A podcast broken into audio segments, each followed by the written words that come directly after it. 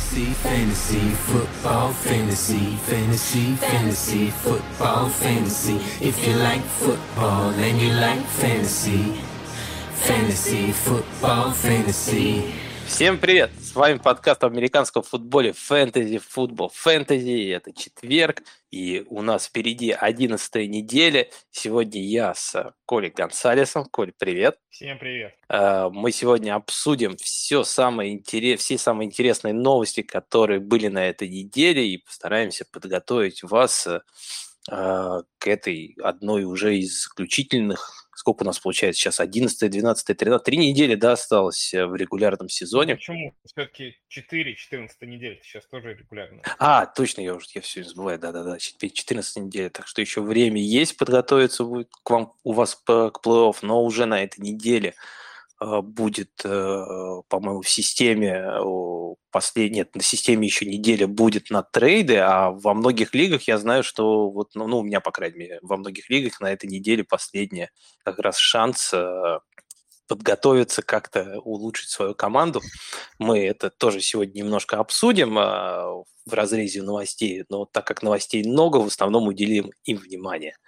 Напомню вам так, также... А можно я воспользуюсь да. служебным положением? Прежде Давай, чем да. мы начнем говорить про американский американский футбол и про фэнтези, хочу э, пригласить всех наших слушателей на финал чемпионата России по американскому футболу, который состоится уже в это воскресенье, 20 ноября на стадионе Сапсан-Арена в Москве. В 17 часов сыграют команды э, московские спартанцы и московский Спартак. Финал Суперлиги э, будет большой матч двух самых сильных команд российских. Э, будет первый раз в истории российского американского футбола pre-game show, halftime show. Хедлайнером небезызвестный Богдан Титамир там выступит. Ну и будет прям хороший-хороший футбол, поэтому все те, кто либо в Москве, либо могут на эту игру приедать, приехать, приезжайте. Билеты стоят очень демократичных денег, везде продаются, можно спокойно купить, посетить, э, посмотреть прям действительно хороший футбол. Да-да-да, это очень хорошее на самом деле вещание, что э, объявление, э, я тоже присоединяюсь, приходите, я, наверное, тоже поеду, посмотрю, как раз еще поболею за Николая, не стал говорить об этом, но он играет за спартанцев, да, я правильно помню? Все так, да. Да, поэтому вот я собираюсь тоже по поехать посмотреть на все это. Потом как раз, может, еще заеду даже в Лигу Пап, посмотрю еще американский футбол, если силы останутся. Вот, так что приезжайте, если кто соберется, нет компании, пишите в чатике, сможем скоординироваться и вместе сходить посмотреть. Я знаю, что некоторые уже там можно сказать, такие более старые люди, как бы там Хог, Коля, привет, собирался идти. Мы с ним списывались, вот, и так что приходите.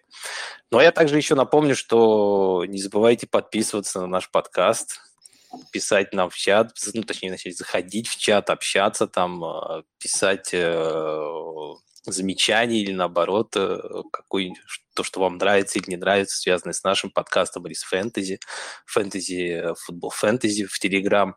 Также, если вам интересно продвинутая статистика, и вы хотите больше получать информации от фэнтези, у нас есть свой Boosty, э, на который можно подписаться. Э, там очень много интересной информации, постоянно есть и рэнкинги, и разборы статистические, Э, со всех, э, можно сказать, лучших сайтов, которые есть э, в фэнтезийных футболе. Вот сейчас, на самом деле, недавно выкладывал шикарный, как мне кажется, report от Мэтта Хармона по новичкам этого сезона, где он ну, провел достаточно хороший такой анализ по всем играм, ну, по всем новичкам и ресиверам этого года и сделал свою там оценку в плане как бы династийного value. Это вы тоже можете найти у нас на Boosty. Плюс Boosty имеет очень интересную, хорошую... Ну ладно, Сань, давай озвучь, кто там топ-3 ресиверов Ну, один из, ну, почти как бы вот многих, ну, давай, деле, точно там Гаррит Вилсон, я думаю. Ну, Гаррит Вилсон, да. Один точно там, наверное, Крис Алави. Да, это вот, можно сказать, два самых, э, которые мне больше понравились. Но там есть, кстати, интересные очень замечания, которые я вот, э, не, ну, как бы не совсем, может быть, даже согласен с ними, но там интересно очень с точки зрения статистики и цифры описаны на это.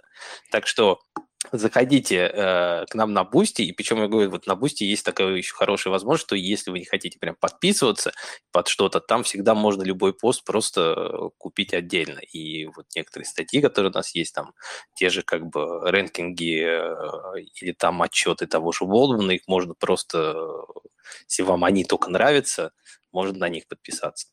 Точнее, не подписаться, а скачать. Вот. Так что, ну, очень интересно. Ты, я, как понимаю, не смотрел, да, этот еще отчет?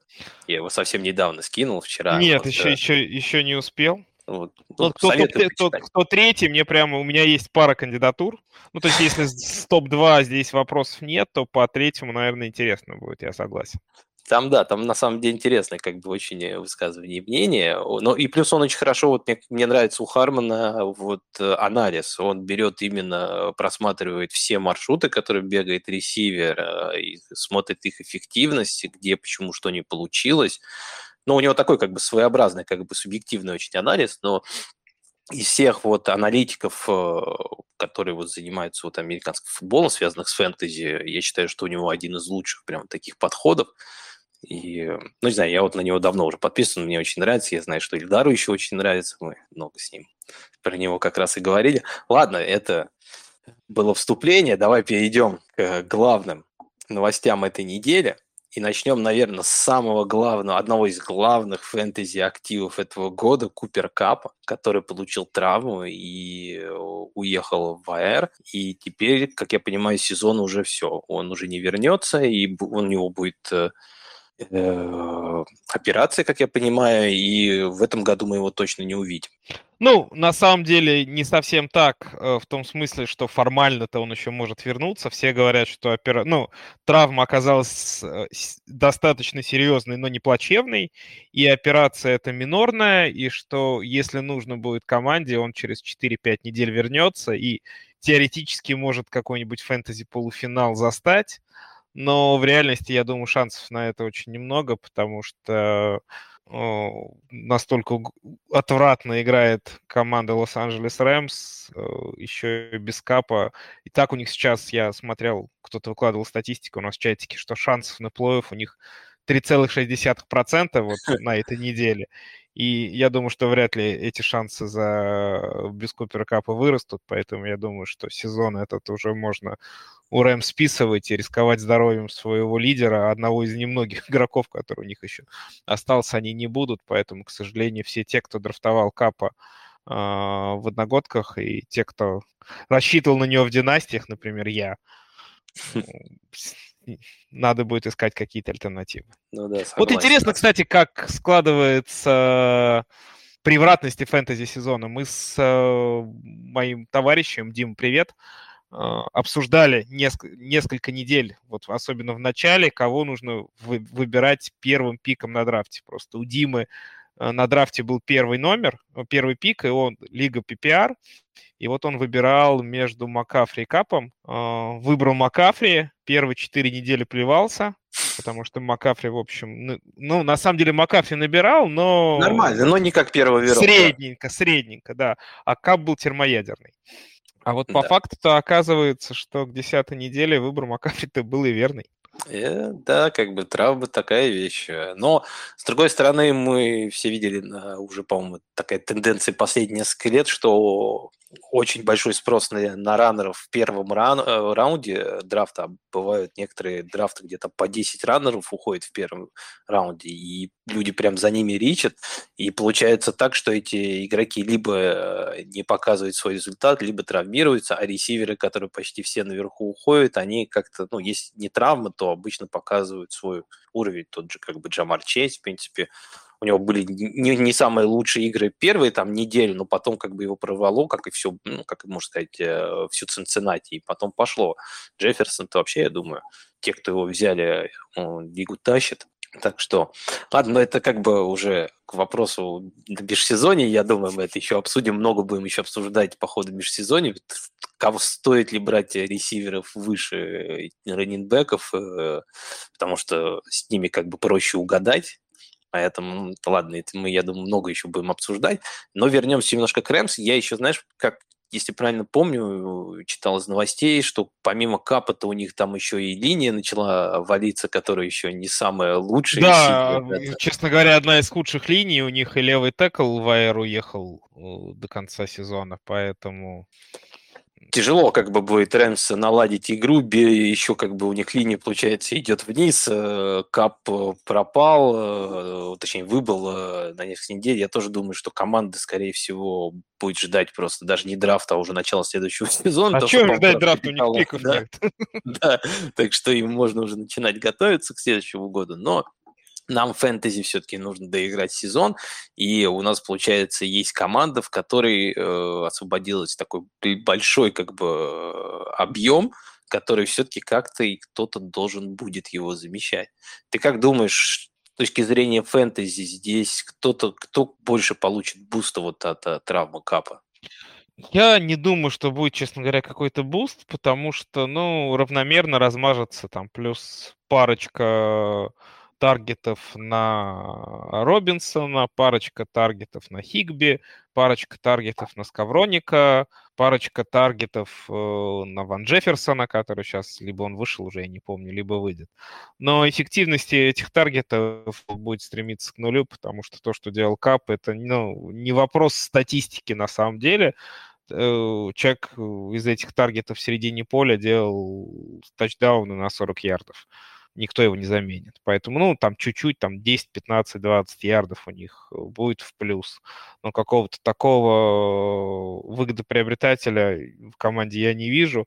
А, наверное, хуже всего будет обладателем Мэтью Стаффорда, вот, потому что единственный человек, благодаря которому Стаффорд был хоть как-то релевантен фэнтези, и то, конечно, не в, не в лигах с одним квотербеком, а в суперфлексе, это был Кап. Собственно, вся статистика была на Капе, а без него, ну, мне ну, кажется, да. сейчас да, сложно. Хотя, ну, уже во всех новостях э, было озвучено, что прошел протокол сотрясения Стаффорда, по идее, должен на этой неделе стартовать.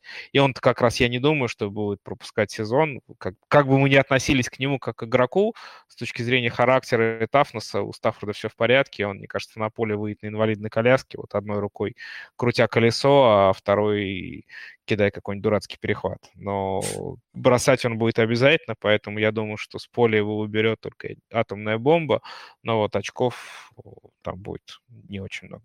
Ну да, потому что мы еще к тому же видели Вулфорда, что это совсем еще хуже, чем, чем и Стаффорд, хотя все так э, ругали Стаффорда по началу сезона, но замены ему там совсем нет, я тоже думаю, что он будет играть, просто, конечно, шансов у них мало.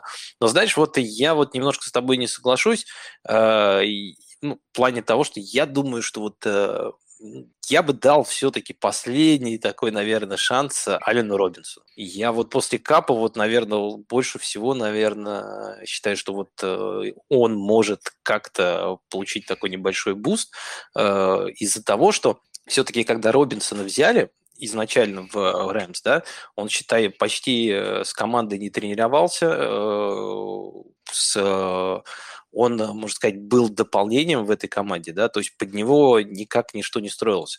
А по сути он все-таки такой игрок немного специфический, как нам, как мы видим, то, что было и в той же Чикаго, когда в прошлом году, когда э, команда перестроилась на короткие передачи, на сленты э, и больше через них играла.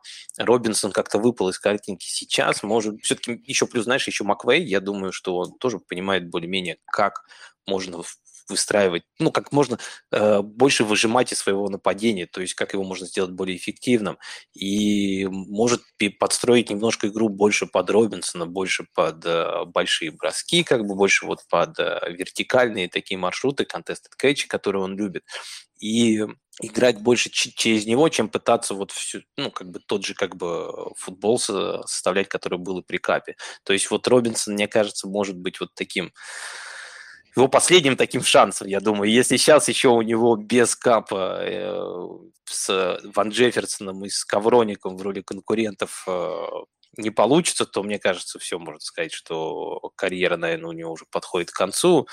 Поэтому вот мне кажется, вот я вижу еще небольшой шанс, что он заиграет все-таки чуть лучше.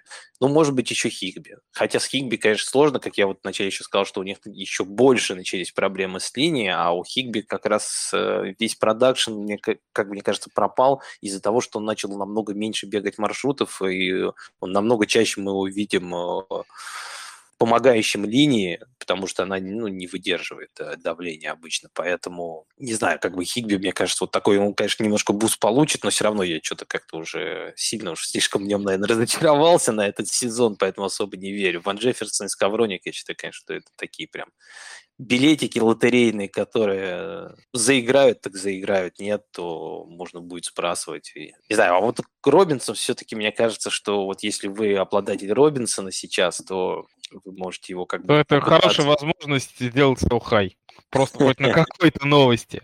Я согласен с тобой, что теоретически то, что ты говоришь, имеет место быть, но Раймс нужно сейчас за два дня перестроить нападение. Насколько это реально, мне кажется, не очень реально. Но вот с точки зрения того, что ты сказал, да, как бы, ну, это, наверное, единственный вариант позитивного сценария какого-то.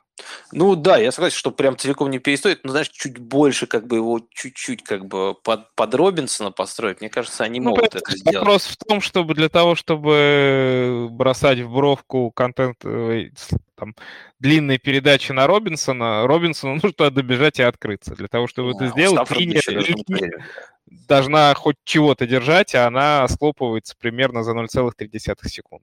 И опять же, и огромная проблема от полное отсутствие выносной игры. Ну да, еще и выносная игра, и там, конечно, ужасно как бы все выглядит там ужасный комитет, где непонятно, кто еще выстрелит. Э, эх, Ладно, давай как бы тогда от э, команды, наверное. Наверное, как бы можно, можно ли, наверное, сказать, что Рэмс это одно, наверное, из главных разочарований, что НФЛ, что фэнтези этого сезона, потому что, ну, в, той, в фэнтези, мне кажется, сто процентов. Это вот, вот команда, которую все мы, думаю, видели как э, какое-то супер такое нападение, откуда там даже 2-3 ресивера, это не проблема будет прокормить, а по факту видим, что кроме капа по сути, вообще никто не взлетел. Можно сказать еще так про Тампу, но там хотя бы фэнтези-игроки, мне кажется, более-менее релевантно себя еще проявляют. Форнет более-менее играет. Э... Годвин более-менее, Эванс более-менее, да, там нету какого-то, опять же, термоядерного буста, но целом свои драфт-пики, они, может быть, чуть-чуть э, до них не дотягивают, но более-менее нормально. А в Рэмс, Кап и все, просто все. Да. Хотя того же как бы Эйкерс и, Эйкерс и Робинсон, их всех брали да, очень высоко. Это игроки, которые уходили в четвертых, э, в четвертом раунде где-то они, наверное, оба и уходили. Так что Рэмс, конечно, я думаю, подвел многих в этом году, кто делал ставку на него. Так, давай-то перейдем к более радужным. Точнее, как бы новость, она все равно не радужная, но команде, которая идет 8-1, и если бы, может быть, не вот момент с травмой Гадерта, который э, вызвал очень много разговоров, ну, по крайней мере, в американских, э, вот я смотрю, в Твиттере, в Дискорде все очень долго это обсуждали, эту травму, то есть, что перед тем, как получить травму, там был фейс-маск, который, как бы, можно сказать, и повлиял на эту травму, и еще потеряли они мяч, и после этого, ну, понятное дело, там много чего еще потом случилось, почему в Филадельфии не, не получилось отыграться, но один из тех моментов, конечно, был такой противоречивый, его многие, многие обсуждали, но нам самое интересное это именно травма самого Кадерта, э, потому что заменить, как я понимаю, там неким его, я что-то сейчас не записал. Неким. Там есть два новичка Тайтенда, четвертый, пятый раунд, но как замена Гадерту они, э, к сожалению, не подходят. Вообще, вот я повторю, там в чатике уже писал, в нашей династии подкастной, вот нашей FFF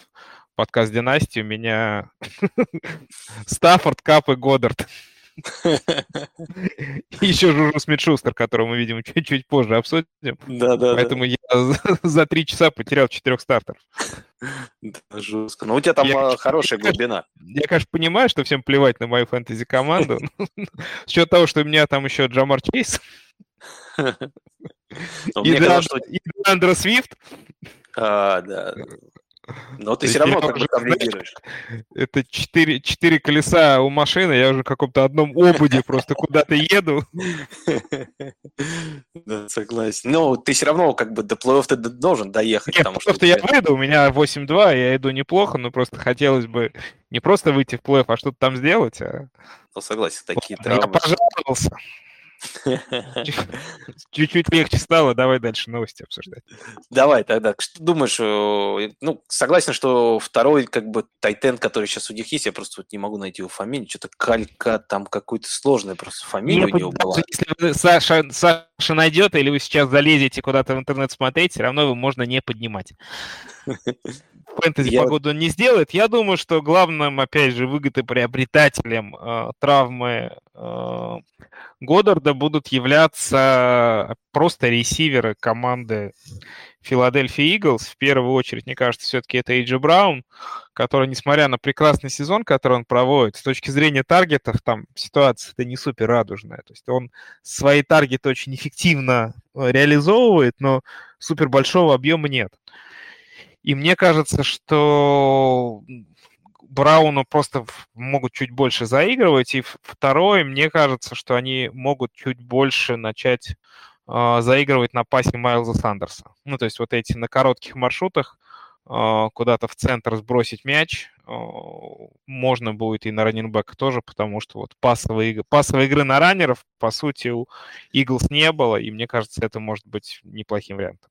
Вот насчет раннинбека с тобой полностью соглашусь. Мне кажется, Сандерс может получить э, достаточно такой неплохой буст. Я вот, кстати, посмотрел все-таки. Грант Калькатера, вот как бы и Джек Стол у них. Но Джек Стол чисто по блокирующий тайтенд, а вот Калькатера это еще ловящий, но это да, имя как бы и сами понимаете, есть который никто не знает и вряд ли на нее стоит ставить. А вот насчет Тейджи Брауна я с тобой немножко не соглашусь, потому что мне кажется, что он всегда был таким вот ресивером, знаешь, по типу Диба, которого, ну, который в основном выезжает всегда за счет эффективности э, с, вот, использования вот этих таргетов и ресепшенов, чем объемы. По-моему, у него и в Теннессе даже никогда не было большого количества таргетов как вот и, кстати, тоже Дибу, да, у него обычно за игру всегда где-то в районе 12 тачей. Неважно, там он выносит, ловит, как бы, ну вот больше 12, как бы Майк Шенахан, он ему обычно не дает почему-то. Там, ну, 14 бывает иногда там максимум, там, ну, там, я средний обычно говорю, что у него надо 10, на 14, где-то в районе вот 12 всегда крутится. То есть, видимо, это, знаешь, такие игроки, они еще же супер атлетичные, и нужно, наверное, оставаться более таким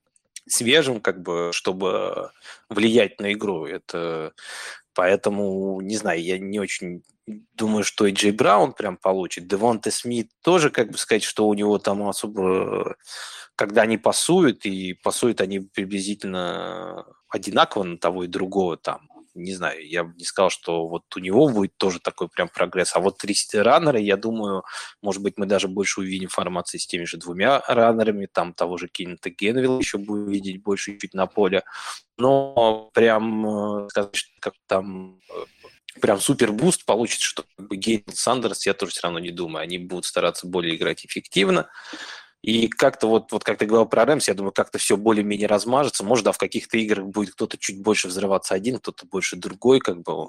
Посмотрим еще на Филадельфию. Интересно, конечно, как она проведет концовку сезона после такого хорошего старта. Мы помним в прошлом году, что Аризона стартовал, но не помню, не 8-0, не 7-0 тогда стартовали в прошлом году, и как бы казалось все хорошо, а потом что-то все пошло вниз, как-то их более-менее, можно сказать, раскусили. Ну, не знаю, как сказать, как бы там, что из чего выходило, или там проблемы тренерского как бы штаба уже начали как бы вылезать наружу. Но команда резко как-то сдала и в НФЛ, и в фэнтези тоже на самом деле.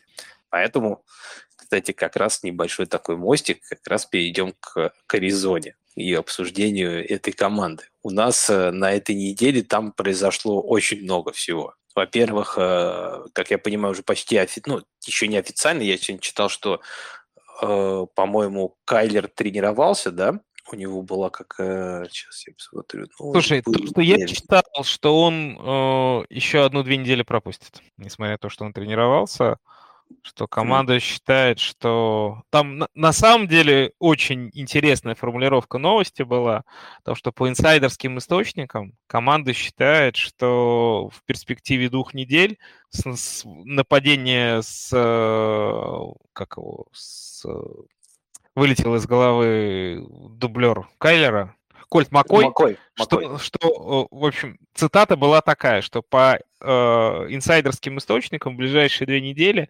команде нападе, нападению с Кольтом Макоем будет лучше, чем с Кайлером Мюрреем. Mm-hmm. Интересная, да, правда, формулировка. Вопрос 230 миллионов долларов, которые заплатили Кайлеру, немножко подвисают в воздухе. Ну, там что-то весь сезон у них не задался как-то с самого начала, вот начиная с той новости про пункт в контракте про Call of Duty, как пошло вот тогда уже. И так на весь сезон, мне кажется. Ну, зона вторая вышла три недели назад как раз. Ну, да, поэтому... Причем, кстати, с Колт Макоем-то они выглядели не так плохо. Ну, для фэнтези прям, мне кажется, вообще шикарно. в том-то и дело, что это была одна из немногих игр. Вот я помню, хорошая игра была с Рейдерс, когда Рейдерс, они да, камбэктали. Но, опять же, сезон показывает, что с Рейдерс все камбэчат. Более-менее Нет, неплохо, знаешь, да. С Рейдерс часто вот, вот это часто как бы такая вещь, что Рейдерс в первой половине нормально как бы играют, а во второй как бы их все обычно догоняют, и как-то вот что-то у них случается. И также Аризона, она же не весь матч хорошо провела, она хорошо вот провела именно вот концовку, там вот эти были спасения как раз вот этого Кайлера, где он там 100 ярдов набегал как бы вокруг как бы Эджи, как бы рашеров э, Рейдерс, и потом тачдаун бросил. А так-то игра тоже такая. Не, у них какие-то, знаешь, моментами как-то вот были всплески, и выглядело все неплохо. А вот прям целиком вот игра такая, которую я вот прям смотрел и был уверен, что все-таки Аризона победит, наверное, единственная была как раз, правда, с Колтом Макоем. Потому что в остальных во всех все было прям выглядело не очень хорошо. Ладно, вернемся к новостям, потому что там как бы помимо того, что вот э, с Кайлером проблемы, там еще и с, у Макоя тоже проблема с, с коленом. И помимо этого еще Эрц выбыл до конца сезона. И, ну, это из плохих новостей. Э, из хороших то, что Маркиз Браун все-таки вернулся, и говорят, он уже будет тренироваться. Он уже тренируется. Более того, был, была информация, что он уже две тренировки провел, то есть он и в среду, и в четверг тренировался. Mm-hmm. Да, вот даже вот уже как бы тренируются на поле. И еще они отрезали Эну Бенджамина. Я, правда, не знаю, как это, это хорошая или плохая новость для Аризоны. На самом деле, это непонятная новость, потому что вернулся Конор, но Бенджамин в отсутствии Конора выглядел достаточно эффективно и полезно. И вот в первой же игре Конор получил 60 э, снэпов, Бенджамин получил 4 снэпа, ну, то есть вообще они играли в одного раннера, и в понедельник без объяснения и без всего Бенджамин был отрезан. Мне кажется, это не связано с уровнем футбола, потому что, повторюсь, он играл нормально. А, какие-то, возможно, там какой-то конфликт произошел, нарушение э, командных правил, ну что-то такое. Ну и уже, на самом деле, Бенджамин подписался в Техас, и мне кажется, что чуть-чуть-то там у Пирса он что-нибудь подъесть может. Ну, посмотрим на самом деле. Мне кажется, ну, как бы все равно много он у Пирса не отъест. Я не думаю, что, знаешь, для меня все равно Пирс даже с приходом Бенджамина все равно как бы РБ-1, он для меня всегда такой был low-end RB1, то есть человек, которого, я думаю, у него там, ну сколько у него сейчас, 20-23 тачи где-то за игру, но может быть будет у него не 23, там, а 17-18, но ну, в принципе... Да, да, не что-то, что-то такого плана. Да, и, и все равно, я думаю, самые сочные, как бы вот, э, и самые такие как бы тачи, которые будут на гоу-лайне, они все равно останутся за перцем. Там Бенджамин будет выходить, он, как вот знаешь, тот же Беркет, когда в начало сезона говорит, что вот там первый матч и Беркет, там такой объем, там цифры показал. Я тогда, помню, не с тобой мы с Димой записывали подкаст, я говорил, что жалко Коли, это он бы нам рассказал, что как Рекс Беркет раз в году всегда проводит такую игру, а потом он куда-то пропадает, и мы больше его не видим, он там третий, четвертый, ну то, что, кажется, он такой объем все-таки колоссальный таком возрасте он уже не тянет, поэтому Пирс как бы там все равно будет первым раундером. А вот я думаю, что Агум, Агум Павали, которого они в последнее время пытались э, э, вместо Беркида наиграть, как бы и Беркида вот он как раз задвинет. И... Ну, то есть фэнтези, я думаю, для фэнтези, конечно, те, у кого был Бенджамин, сейчас уже ну, можно сбрасывать, потому что такой команде, как Техас, если ты второй раннер, то там только э, если травму как бы Пирса, мне кажется, ловить. Больше больше здесь ничего не стоит. Я, знаешь, я слышал такую версию, но, правда, я смотрел, она не совсем, правда, подтвердилась, потому что я посмотрел на, на контракт, на контрактную ситуацию Аризону, и я читал, что что, может быть, это было связано с тем, что они хотят подписать э, Макса Уильямса, и что им нужны будут деньги под кепкой, и поэтому пришлось э, отрезать Бенджамина. Но, честно говоря, я Слушай, ну, посмотрел... Знаю, из седьмого раунда они его убрали. Да, да, да. Ну, там зарплата минимальная. Какие там деньги? Вот. Ну и да, и как бы там Макс Уильямс, ты что, он в контракте же, по-моему, в практис-складе игроки, они когда переходят же в, в основную команду, у них, по-моему, те же деньги, что у них есть в практис-складе, они также и переходят, и там, ну, тоже не астрономические суммы, а уж подписывать, я думаю, они вряд ли его будут с учетом того, что у них есть Макбрайт, который, кстати, после травмы Эрца вышел на поле и отыграл почти все снэпы, только в один снэп не сыграл. То есть, он э, отыграл все снэпы, но получил всего лишь один таргет, поэтому, ну, ну... честно говоря, Тайтенд новичок, очень опасная история. Про Мак... Макбрайт неплохой проспект, но мне кажется, что ждать от него какого-то фэнтези-продакшена достаточно опрометчиво, скажем так. Ну, знаешь, я вот это игрок, которого, мне кажется, все-таки неплохо застэшить на эту неделю. Я бы вот сразу его, конечно, не ставил вот на первую неделю, еще с учетом того, что они играют в понедельник, еще играют в Мексике против еще и 49-х.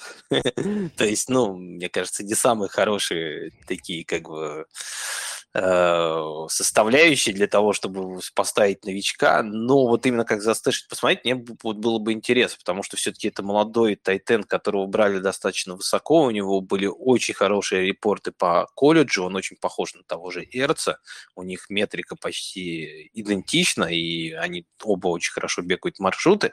С учетом того, что на позиции тайтенда сейчас такое как бы болото, можно сказать, да, то не знаю, я бы вот Макбрайда, вот еще в Эвере на подкасте говорил, что он из всех там тайтендов, которые есть на Вейвере на этой неделе, их на самом деле не так много интересных а, есть.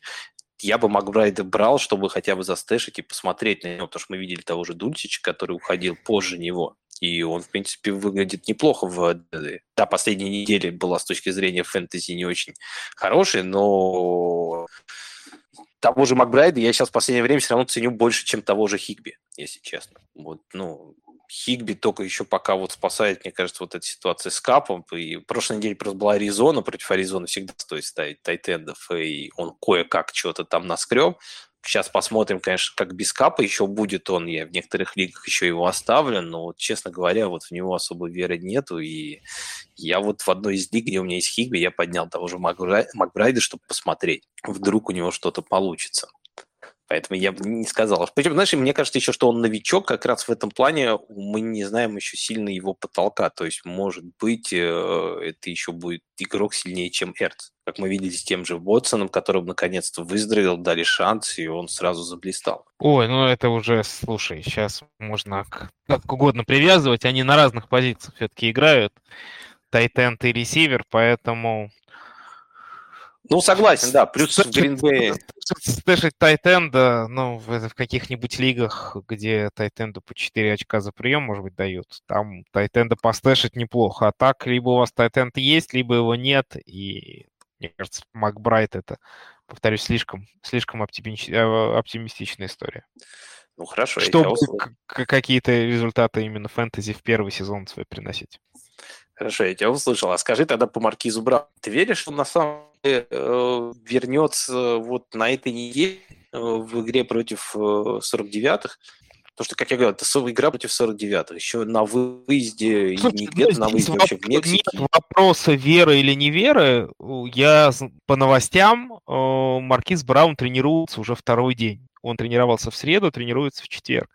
Поэтому появится он на поле или не появится, вопрос открытый, но то, что он близок к возвращению, и, ну, если не случится каких-то сетбеков, то там, уже в ближайшее время мы его увидим. Вопрос просто в том, что о, с, свои хорошие очки в этом сезоне Маркиз Браун показывал, когда не было Деандра Хопкинса, когда он был главный, первый и единственной, по сути, целью у Мюра сейчас у Аризоны два ну, получается, два хороших ресивера. Кстати, это еще один, одна причина того, что я совсем не верю в их тайтенда, просто, ну, куда там таргеты девать.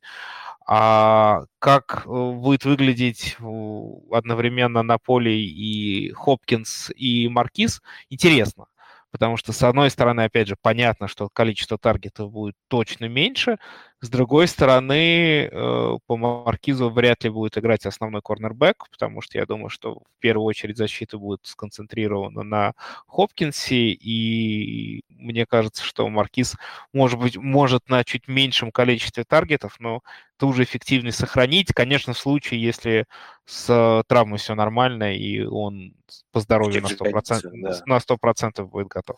Потому что, да, я, мне кажется, на самом деле это даже, ну, посмотрим, конечно, конечно. А как на бумаге пара Маркиз Браун да Андре Хопкинс выглядит просто блестяще. Да, ну, Хопкинс да, уже чуть-чуть, чуть-чуть потерял в скорость, это видно, но осталось зато все Руки, остальные качества при нем, да. Ловить. Прекрасная работа ног, это все, все есть. И поэтому, возможно, как бы Маркиз просто чуть, опять же, вот это свою любимую игру, когда он включает скорость и вот эти дальние передачи вылавливает в свободных зонах, а Хопкинс будет ориентироваться на чуть более короткие передачи. Ну, то есть вот на бумаге это выглядит здорово. Как будет в деле, интересно посмотреть.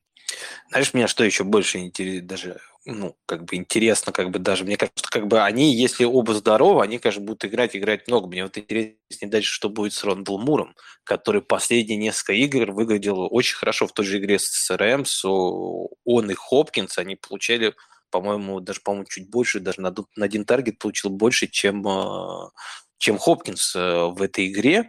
И причем выглядел-то очень хорошо Рондал, и у него и после ловли были, был набор ярдов, и он открывался очень хорошо.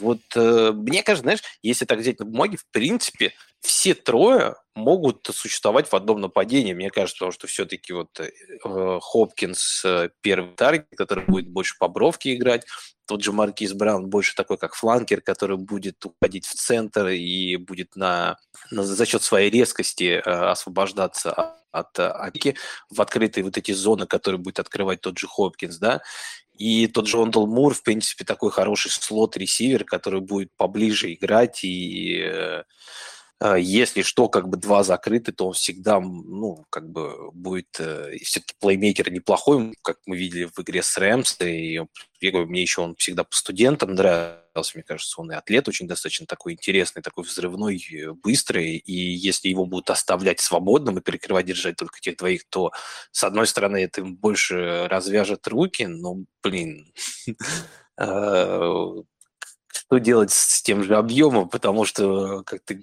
говорил, как бы хватит ли их на трех игроков. Прям вот, потому что мне многие даже спрашивали на этой неделе, стоит ли сбрасывать Рондал Мура. Ой, если ну он... если его кто-то сброс... сбросил, это, конечно, надо поднимать обязательно. Потому что все, что мы говорим, это теория. А на практике Рондал Мур последние недели играет просто блестяще. Поэтому сбрасывать его не стоит. И я бы, наверное, все равно бы в состав, опять же, с учетом боевиков, все равно бы ставил достаточно уверенно. А что будет дальше, посмотрим. Ну вот смотри, э, вот у меня есть даже такая дилемма в одной лиге. У меня есть Дионта Джонсон и Рондал Мур. Дионта Джонсон играет цена. Вот, Саш, я рекомендую Мур... подписаться на наш Бусти и в наш специальный чатик задать этот вопрос. Мы разбираем лайнапы, помогаем всем нашим патронам с э, этим нелегким выбором, даем советы, которые обычно срабатывают. Ладно, я понял. Но я пока, знаешь, для себя пока я ставил идиот. Я пока Рондейла убрал.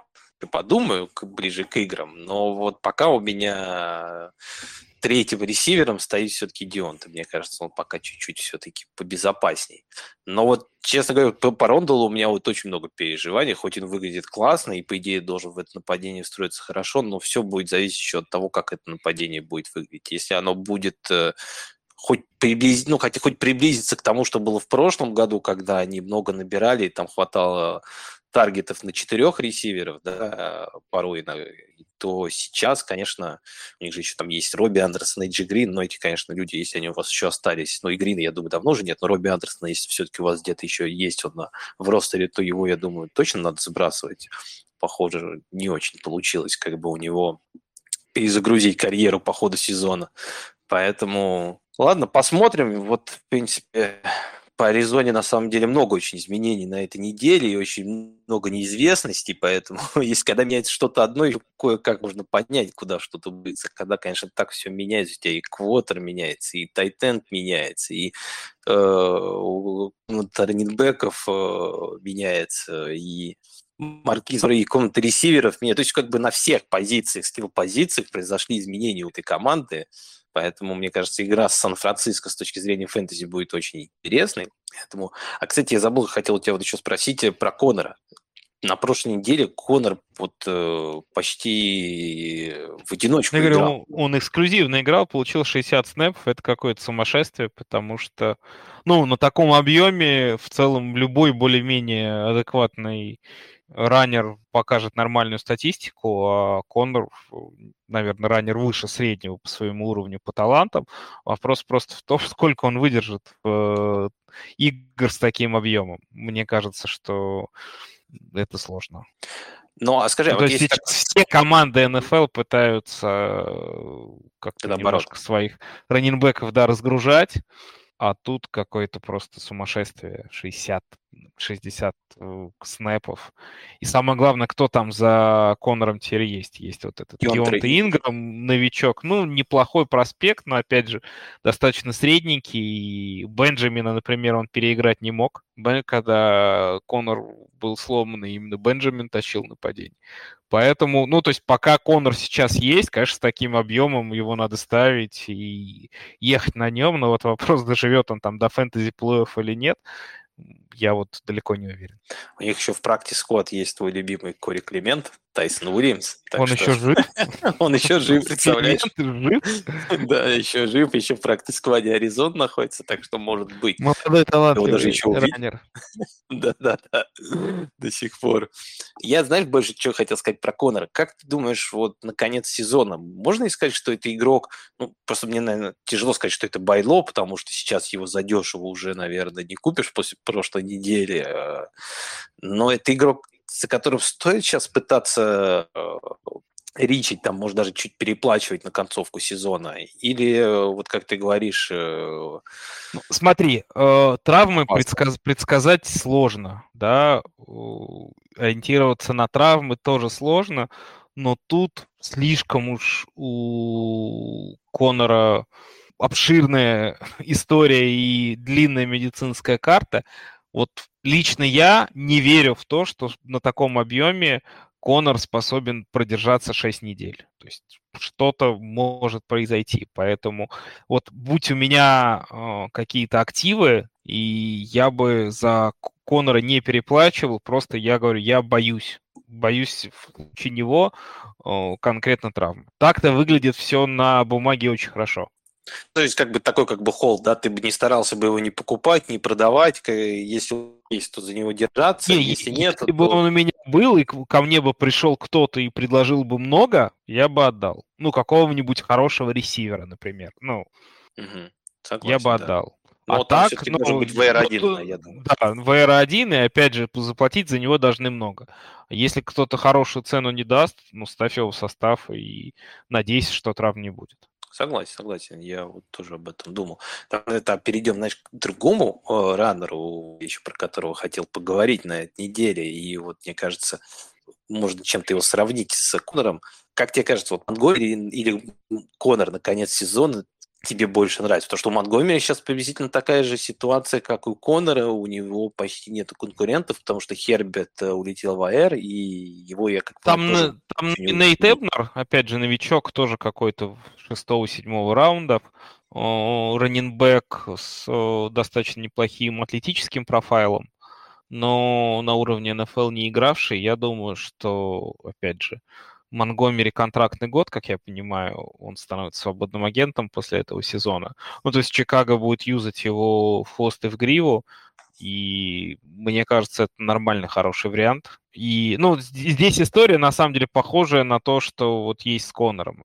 Все-таки, ну, я бы много бы за него не платил и не стал бы покупать, просто для, поскольку это немножко не тот тип раненбека, который я хочу видеть в своей команде да, там нету большого количества таргетов, Там э, много с точки зрения выноса может отнять э, Филдс. Но, опять же, если он у вас есть, это прекрасная ситуация для того, чтобы Монгомери ставить и играть. Ну, соглашусь с чем-то. Как бы сейчас я просто посмотрел, Монгомери ты по сезону РБ-31 всего.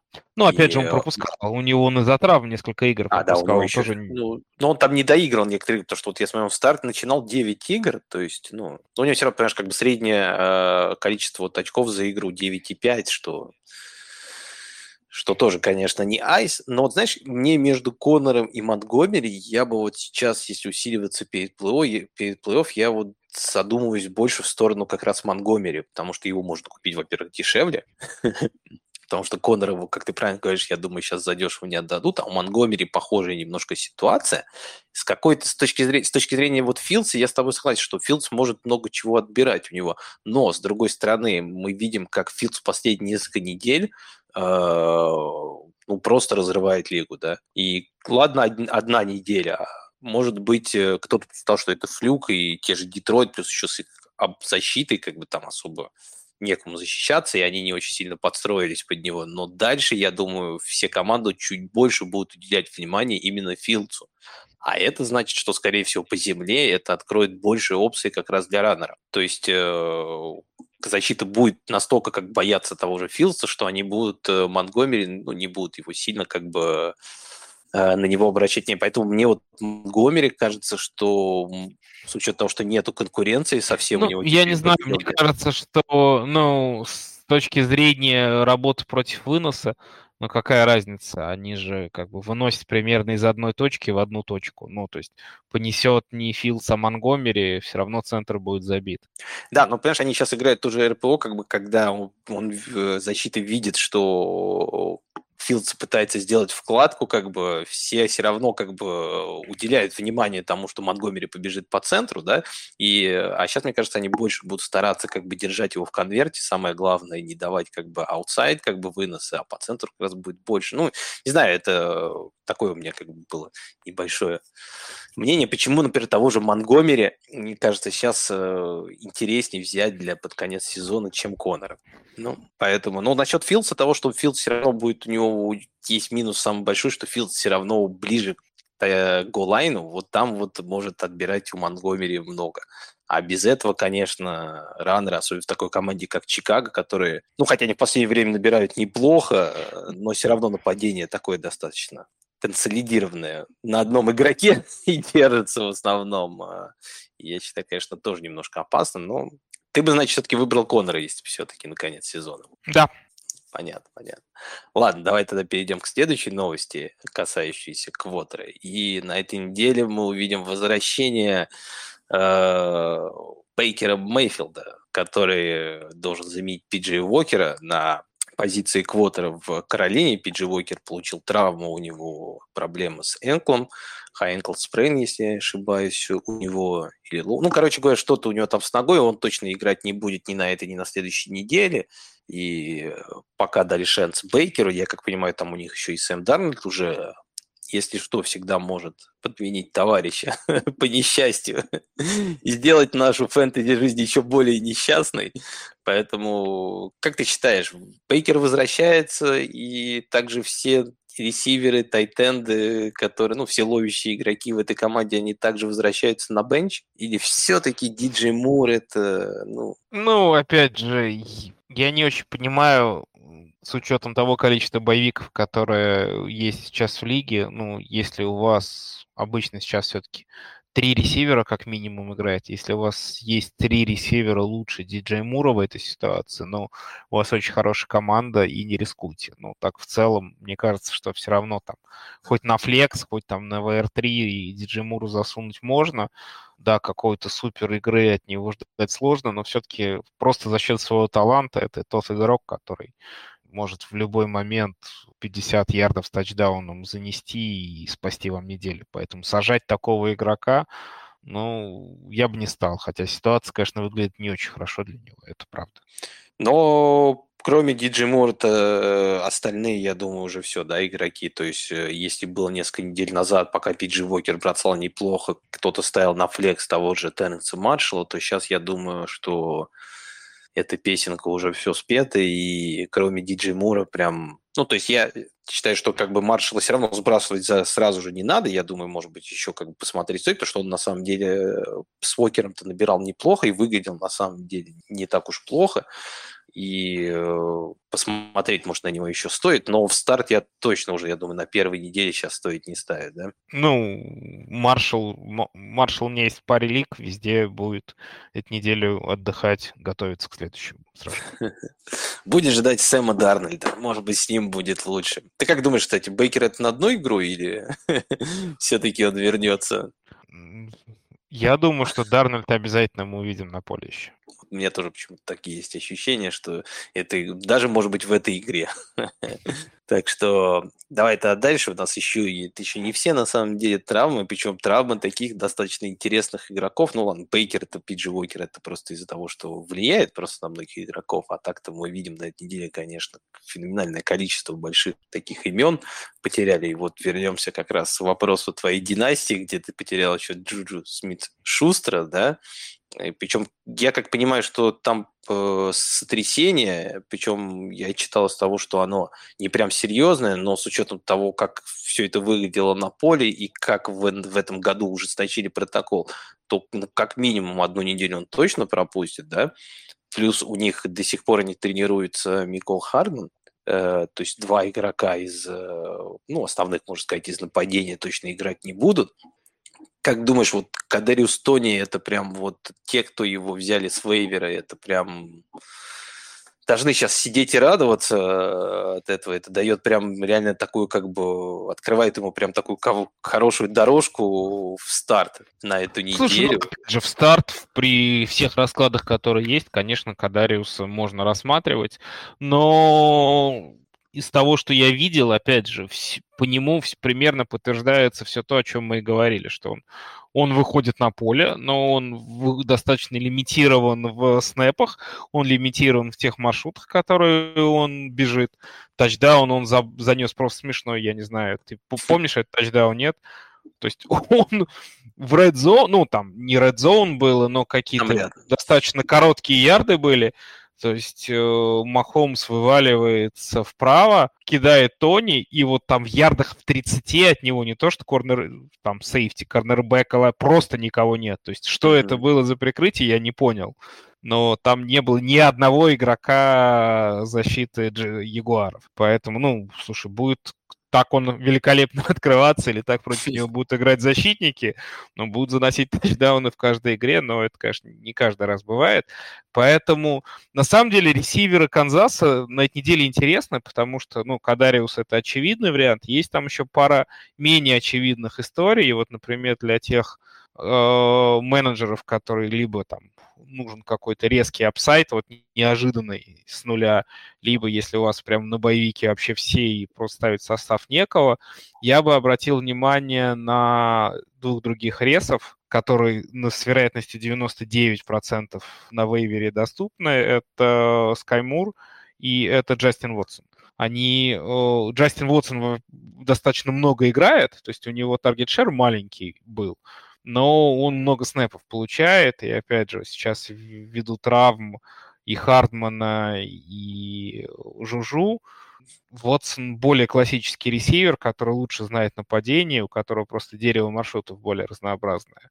Эскамур, ну, опять же, здесь э, тоже некий флайер, может быть, выглядит он не супер в этом сезоне, но, опять же, он новичок, но возможности там, возможности там есть, и команда в него верит, несмотря на его фамблы. Вот, в, с точки зрения пантов, игровое время свое он получает. Поэтому про них я бы тоже подумал. Вот мне кажется, что все примерно, то есть не будет, ну, и нападение Канзаса это показывает, у них нету э, явного одного ресивера, которого вот как был Тай, Тайри Килл всегда у них, да, который получал 10-12 таргетов у них вот все нападение между ресиверами более-менее размазывается в зависимости от геймплана, в зависимости от соперника, где-то больше Хардман получал, где-то Шустер получал, но вот так какого-то яркого одного VR1 нет, и мне кажется, что ситуация вот и в, этой на игре на этой неделе повторится, просто эти таргеты размажутся вот между Тони, э, Джастином Уотсоном, Скай Муром, э, МВСом и Келси. Ну, то есть Махомс накормит всех. Каши у папы много. Это, да, это точно. Махомс может как говорилось, в рекламе папа может, а здесь, можно сказать, в Канзасе Махомс может все что угодно. Они на следующей неделе, э, я, правда, не помню, с кем играют, они, по-моему, там с Чарджерс, если не ошибаюсь. Чарджерс, Чарджерс, хорошая игра, да, интересная. Да, будет вторая их игра. А, знаешь, у меня к тебе, кстати, вопрос такой. Ты знаешь, кто больше всех таргетов получил на прошлой неделе из э, ну, в игре Канзаса с Ягуаром? больше всех таргетов в игре с Канзаса с Ягуаром. Раз мне этот вопрос задаешь, то, наверное, не Келси. Не Келси, да. Не знаю, не знаю. Тони? Нет. Джерик Маккинон, 9 таргетов. Ну, да. С учетом того, что неожиданно, ну, вернее, не неожиданно, а все то, о чем так долго говорили большевики, случилось, и Клайд Эдвардс Хиллер сыграл 4 снэпа. Угу. Вот.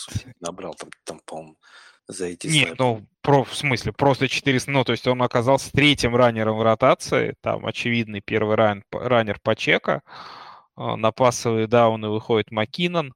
Ну, не знаю, Маккинон слишком для меня... Он много играет в этом году, вернее как, он много появляется на поле, снэпов получает достаточно много, но вот с точки зрения таргетов и выноса там ситуация печальная. Мне кажется, что по раненбекам там все, все достаточно понятно. То есть раненбеки в нападении Канзаса это какая-то восьмая опция. Ну, то есть Пачека будет носить на первых даунах, у него это получается достаточно неплохо, но опять же он э, лимитирован с той точки зрения, что на пасе он не играет, на всех третьих даунах обязательно выходит Маккинон. Э, в редзоне тоже вынос у Канзаса они мало. часто еще используют его. А еще с учетом да. сейчас Тони, как бы там они пытаются какие-то свои... Хотя я, опять же, зная Канзас, я вообще не удивлюсь, что в какой-то игре, может быть, даже с Чарджерс, кстати, с Чарджерс это тоже возможно, Который... потому что Одна из у них, да, оборон против выноса, то есть они сейчас дадут и по чек 4 тачдауна на выносе занесет, просто, опять же, когда идет, Канзас не стесняется этого. Вот вспомните игру, когда в Редзоуне у Келси Харден. в начале а, сезона... Келси? Нет, у да, Келси да, в начале сезона было на 4-5 таргетов, 5 э, приемов на 25 ярдов и 4 тачдауна. Угу. Хардман, Сан-Франциско, вот да, они находят с тобой точку да. и в нее бьют. Поэтому... Бьют, да, да как бы история с Патека, что он там три, три тачка занесет на вынос и на этой неделе вообще, ну, то есть я не сильно удивлюсь. Я как понятно, что это такое э, достаточно смелое предположение, но мне кажется, что оно там, есть, а, есть основания про это говорить. А я даже больше скажу, что мне вообще Пачека на конец сезона очень нравится сейчас. Э, у него мы видим, что э, Энди Рид в него верит, как в первый раунд. Да, я согласен, что у него нету, конечно, э, на пасе он совсем не используется, но он все-таки играет в команде достаточно эффективной, которая набирает много очков, то есть все равно у него будет достаточно много ситуаций на голлайне. Да, конечно, Канзас может по-другому ее использовать, но принципе, вот его сейчас э, цифры, они чем-то, ну, по использованию его utilization, его цифры, они чем-то похожи на цифры Дэмина Пирса в начале года. И если вспомнить как бы Пирс в начале года, все прям только и радовались, что о, Пирс там наконец-то как бы начал играть, как получил объем, и все пытались его расхватать. Сейчас, мне кажется, вот по чека немного такой как бы недооцененный рано, потому что я вот во многих лигах, э, где играю, стараюсь вот, э, ну, старался как бы его держать все время на скамейке, потому что мне кажется, что вот он весь сезон идет как бы все-таки вверх. И вот на плей-офф он может выйти прям таким В хорошим. Лигах, где мы играем вместе, почека везде да, у меня. где у тебя, да, я знаю. Там я в этих лигах я его упустил, но у меня там есть другие как бы игроки. Так что там все нормально. В том же дранке мы с тобой там идем, по-моему, достаточно хорошо. И в плей-офф-то должны попадать. И вот. Поэтому так что ладно, как бы там я еще и... Что ладно, что мне его там нету. Но, в общем, мне кажется, по чека, если в вашей лиге он лежит на вейвере, то это, конечно, вообще как бы не дело. Так нельзя оставлять. А даже если он у кого-то у вас есть, вот, мне кажется, его можно, если там вы будете организовывать какой-то трейд, всегда сказать, ну, мне вот что-то не нравится, давай-ка вот у тебя еще подчека добавь, как бы, и будет нормально, потому что я не думаю, что многие тоже э, команды, ну, прям тоже как будут его держать, если у них есть желание кого-то выменить, они согласятся его как бы дать как завес. Но если только это не, не Коля, потому что он его не отдаст. Он его с начала сезона держит почти во всех лигах и не отпускает. А скажи, вот если... Ну, я посмотрел, мне просто стало интересно, я посмотрел календарь а, календарь Чивс на конец сезона на плей-офф. Собственно, календарь там на 15 неделе Хьюстон, это хороший матчап. А вот 16-17 неделя Сиэтл и Денвер. Так, так себе история, честно говоря. Ну, Сиэтл еще более-менее, на самом деле, по-моему, против выноса этой они еще дают. Как бы Денвер, вот, конечно, у них защита-то ничего, но там, не знаю, там к этому моменту у них... Э, да, у Денвера, конечно, это же это вот эта статистика просто, которая потрясла меня. Я даже в чатике нашем публиковал. Про 17 том, очков? Да, о том, что если бы нападение Сиэтла, в, ой, Денвера в каждой игре набирало хотя бы 18 очков, они шли бы 8-1. 18, это, да, да. Да, просто меня убила статистика эта. Я к тому, что Денвер смотреть невозможно, но только из-за нападения. В защите они хороши и против выноса тоже хороши. Ну ладно, это мы чуть-чуть уже ушли в сторону. А да. Пачека топчик. Ну, Пачека топчик. А вот немножко, если вернуться к э, ресиверам, вот если проранжировать вот ресиверов э, Канзаса, вот ты просто говорил просто про Скаймура и Джастин Уотсона, а мне кажется, что и тут же МВС, и во многих лигах его можно даже найти, ну, перед этой неделей точно можно было мне найти кажется, на вейвере. не изменится. Ну, то есть МВС это вот такой классический филд-стретчер, который бежит длинные маршруты с э, маленьким количеством таргетов, и, по-моему, первый тачдаун поймал на прошлой неделе. И, ну, то есть так у него и будет. Ну, там еще один-два тачдауна за сезон случится, и хорошо. Ну, то есть у него есть стабильная, понятная роль, в команде, и она не меняется, не, не изменится за счет травм. А если проранжировать текущих ресиверов, которые остались живы в Канзасе, ну, для меня они это Тони, Джастин Вотсон и Скаймур. Ну, разницы, прям принципиальной разницы между ними я не вижу. Ну, то есть они вот, то есть у меня там 40-30-20, условно, если, если таргеты делить между ними, вот как-то 40-30 там, 40-35-25, вот чтобы 100% получилось, вот что-то такого плана. Ну, а, подожди, а, а МВ, МВС, ты говоришь, где он у тебя? Он после... Э, МВС вот как играл, так и играет. Ну, то есть независимо ни от чего. Но ты его как бы выше того же Скаймура все-таки в этом нападении оцениваешь или Слушай, ну, да, я его, Уотсона? конечно, оцениваю выше Скаймура просто потому, что он основной... Роль ос, ос, ос, да, у него понятная роль, но эта роль не подразумевает какого-то дикого апсайда. И все-таки, ну, мне кажется, МВС-то на вейвере вряд ли найдете. Он, мне кажется, знаешь, такой игрок, который у всех э, есть э, в составе, и у всех всегда сидит на лавке. Вот такой прям классический ресивер. Ну, мне кажется, знаешь, еще такой игрок, который часто, когда начинаются боевики, и когда нужно кого-то сбрасывать, один из первых, кто отправляется как раз на вывер. Я просто как раз видел его, его то поднимают, то опускают. Э. Ну да, да, в этом смысле может быть. Вот, так что я, кстати, сейчас посмотрел. Сиэтл, кстати, это хороший вариант против э, для раненбеков считается по Strength of э, Schedule, есть такой как бы тул на Ротовизии и PFF, они оба оценивают Хьюстон вообще как топ-опцию, это сам вот Chargers Хьюстон первый прям опция, потом Сиэтл считается тоже очень хорошей опцией против выноса. Ну, хотя так да, что... я сейчас вспоминаю, что на прошлой неделе э, многострадальный вынос Тампа Бэй, который не работал, ни против кого вдруг заработал. Да, там и Форнет, и Уайт, в принципе, хорошо смотрелись. Особенно Уайт мне очень понравился. На самом деле, чисто визуально, как бы там набрал-то он, по-моему, с точки зрения фэнтези не так прям уж много очков, но визуально... Слушай, он, у него интересная, опять же, статистика у Уайта. Он э, набрал 10,9 очка, потому что он нанес на 109 ярдов. У него было 0 таргетов и 0 тачдаунов. Ну, то есть, как бы с точки зрения игры он сыграл блестяще. Раннинбэк, 15, там, не сколько, 15, либо 19 э, попыток выноса, больше 100 ярдов.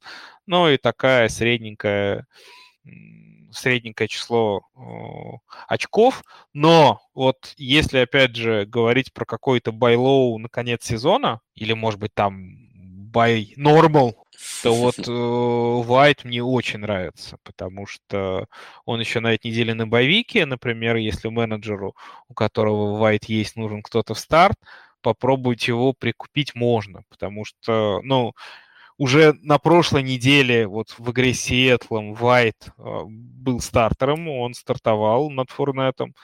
Да, Фурнет получил какое-то тоже адекватное количество выносов, не то, что Вайт его задвинул полностью на скамейку, но тем не менее Вайт был стартером, Фурнет в этой игре получил травму, и матч не закончил. Опять же, говорят, что травма это какая-то не суперсерьезная, не критическая, но тем не менее, как еще один звоночек. И поэтому я не удивлюсь, если Вайт уже со следующей недели будет полноценным РБ-1, а как бы Форнет будет получать все меньше и меньше возможностей, потому что и статистически, чисто зрительно, Вайт выглядит значительно более... Хорошо, и, и знаешь, и, и мне казалось, что даже была новость, э, я не так сильно просто это отследил, но было, по-моему, какие-то заявления от Болса, что он теперь считает э, Уайт своим первым раннером, а Форнета вторым. Там еще даже, по-моему, были новости, что прям Форнет этим был очень сильно недоволен. Так что мы реально можем увидеть. Ну, я все равно думаю, знаешь, если даже кто-то из них будет первый, кто-то второй, прям, прям сильно один другого не задвинет. Мы не увидим ситуацию с тем же Клайд Эдвардом Эллером, э, которая случилась в Канзасе. Э, здесь Форнет, я думаю, даже если он будет вторым, он все равно будет получать самые лучшие, ну, как бы самые сочные такие снэпы на голлайне, я думаю, все равно будем видеть Фурнета. Чем мне еще очень нравится Вайт, как раз еще я просто очень хорошо помню как проспекта, это был лучший ловящий раннер да. вот, вс- всего этого да. драфт-класса. А все мы знаем, как Тому Брэди необходим раннинбэк, да. которому вот этим можно скидывать э, короткие передачи куда-нибудь во флет и так далее. То есть, да, в игре с Сиэтлом ни одного таргета Вайт не получил, но там, возможно, просто так матч сложился, такой геймплан, так было построено нападение, но в целом вот у Вайта я вижу очень большую перспективу еще и на приеме каких-то бонусных очков э, себе добыть. Согласен с тобой. Я еще скажу, добавлю такую вещь, что я сейчас посмотрел э, по тому же вот приложению Strength of Schedule. Э, у Tampa Bay на плей-офф получается игра с Cincinnati 14 на 15 на на 15 да, неделе. На 16 ну что не очень хорошо. Цинциннати обычно хорошо против раннеров играет. На 16 зато неделе Аризона, которая не очень хорошо играет.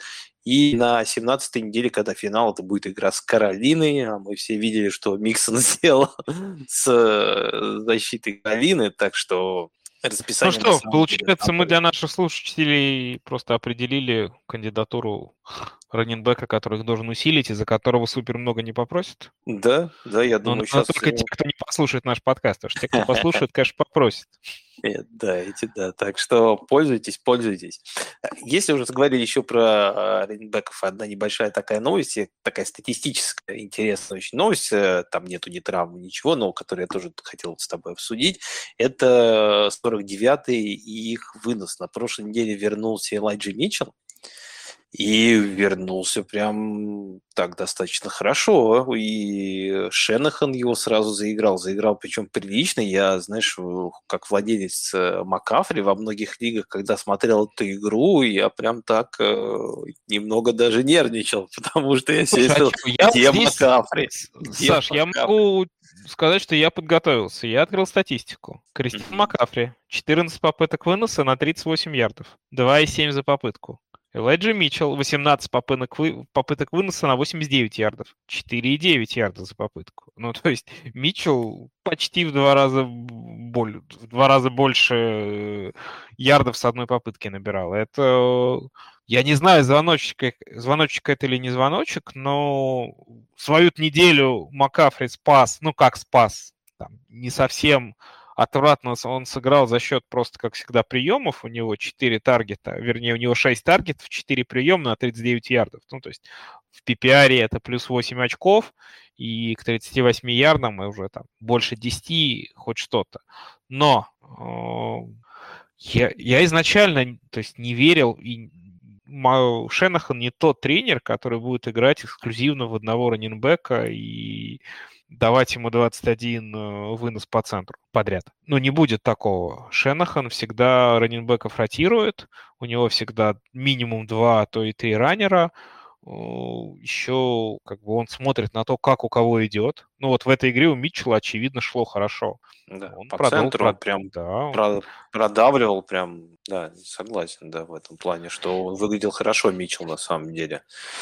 Эх, э, но смотри, э, Кристиан Макафри, э, понятное дело, что 21 тач, ну, такие вещи, наверное, правда, стоит забыть уже но у него в этой игре получается 8 выносов, 4 ресепшн, того 12 всего лишь тачей, да? То есть, Почему? Ну... Нет, у него, вот у Макафри, я смотрю, у него 14 выносов и 6 таргетов, у него 20 тачей. А, да-да-да-да, 14, это я, сори, не то да, получается 14, да, и 6 таргетов, но 4 приема, всего лишь 18, ну, то есть, как бы, да, как бы все равно норму свою, как бы, в 20 тачей где-то более-менее выполнил. Ну, то есть, он в этой игре плохо выносил, но не с, с выносом. А, ну, кстати, у него же еще у него же еще один тачдаун на выносе. Тачдаун, да. Еще, да. Ну, то есть нормальную неделю он сыграл. И в целом, мне кажется, что, опять же, Сан-Франциско, очевидно, команда с амбициями не просто на плей-офф, а на ран в плей-офф. И убивать Макафри сейчас, стаптывать его в пыль, зачем? Они будут держать, ну, пытаться, они будут выигрывать игры, делая так, чтобы все их лидеры подошли к плей-офф как можно более свежими и неизношенными. Поэтому, ну, вот истории про 30, 30 тачей у Макафри, я думаю, что абсолютно точно не будет. Я думаю, что так и есть, что вот у него будет там 10, 12, 14 попыток выноса, 5-6 таргетов за игру. Ну, то, что 5-6 таргетов за игру у него будет минимум, вот это ну, я это абсолютно я точно думаю, уверен. Да. А часть работы выносной Митчелл у него заберет. Ну и опять же, возможно, как бы я не всегда считаю, что второй раннинбэк это прям там, жесткий минус. Вот как, например, в ситуации с Конором. Это наоборот, это возможно, ну, то есть, во-первых, у тебя твой фэнтези-актив, мы говорим про фэнтези, подойдет к решающим играм как бы с меньшей вероятностью травмы. Во-вторых, на свежести ты вот эти свои тачи можешь использовать более эффективно. Это тоже очень важно. Согласен, да. И, но вот смотри, а с точки зрения еще фэнтези, если посмотреть, ну, Макафри, как бы я понимаю то, что, значит, сначала, если мы увидели вот прям как топового, как бы там топа 2-3 как бы раннера на этот сезон, то я думаю уже, конечно, сейчас он чуть-чуть протянет, но все равно как бы это не, не топ-10, я думаю, он, конечно, не вывалится. Если у вас есть Макафри, то их Я думаю, что это топ-5 это... на самом деле. Ну, я думаю, что... Все... Ну, опять же, в PPR абсолютно точно. Ну, ну то есть свои 5-6 э, таргетов за игру и 50-60 ярдов он будет плюс-минус всегда. Это точно так же, как вот мы говорим про э, выносящих квотербеков, которые просто вот этим своим выносом обеспечивают очень хороший пол. У Макафри точно так же с приемами вот такого типа раненбеки. Всегда они не проваливаются вот прямо в ноль. Ну да, да, это почти нереально. Причем еще и Макафри, он достаточно... Ну, это как бы была игра, которая ему не очень, конечно, давалась, но обычно достаточно эффективна со своими тачами. Так что Посмотрим. Но даже мне, знаешь, больше интересен вопрос про Элайджа Митчелла.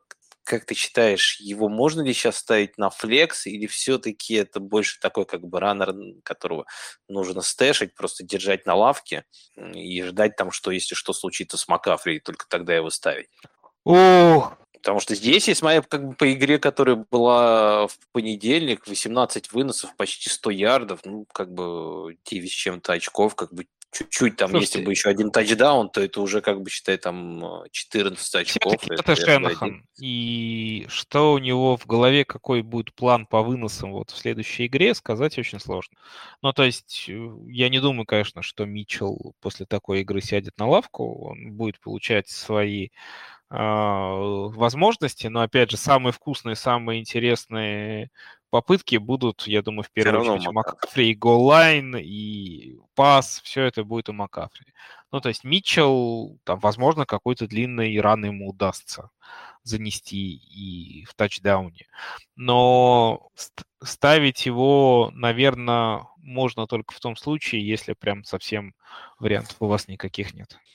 Ну, Согласен. Я пока бы тоже еще побоялся бы ставить э, Митчелл. Ну, может быть, на флекс, если, мув, конечно, мув из серии, да. а что, а вдруг? Как бы вдруг может быть. Ну, вот да, поэтому я говорю, как бы на флекс, мне кажется, если у вас есть проблемы, особенно с боевиками, э, можно даже на, вот на флексе поставить. Все-таки РБ-1, РБ-2 хотелось бы, чтобы был более надежный человек с более надежным полом все-таки у вас. Э, ну, у меня, по крайней мере, в команде. И я бы вот не рискнул так ставить э, Митчелла. Ну, понятное дело, если нужно будет у меня в одной лиге как-то стартовать и Латевиус Мюррей, так что... Не, ну если просто нужно лайнап забить, то как бы что делать? Да-да-да, и, например, если в тот момент, вот если бы это было сейчас, у меня выбор был бы между Латевиусом Мюрреем и Элайджи Митчеллом, я бы, наверное, поставил Элайджи Митчелла все-таки, потому что мне нападение Денвера совершенно не нравится, особенно в Инос, который у них сейчас там совершенно непонятно, что да как. Ну и плюс команда-то набирает, как ты говоришь, 18 очков не может набрать. Куда там очки как бы э, набирать э, рейнинбеком. Так что Посмотрите, если, кстати, Элайджи Митчелл на этой неделе, я его поднимал в некоторых лигах вообще за ноль. Вот в тех лигах, как бы я заметил, причем как бы никто, кроме меня, на него даже ставки не делал почему-то. Просто не, кажется, не многие футбол смотрят, как ты. Понедельник, ну да, понедельник, э, уже все устали как бы после воскресного, да, футбола.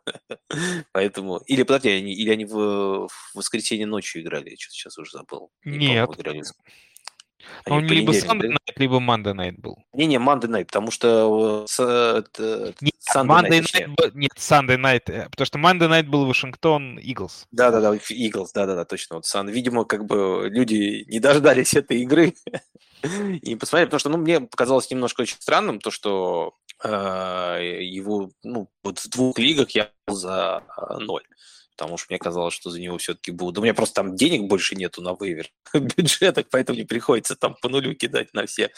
Э, и мне показалось немного странным, что так случилось.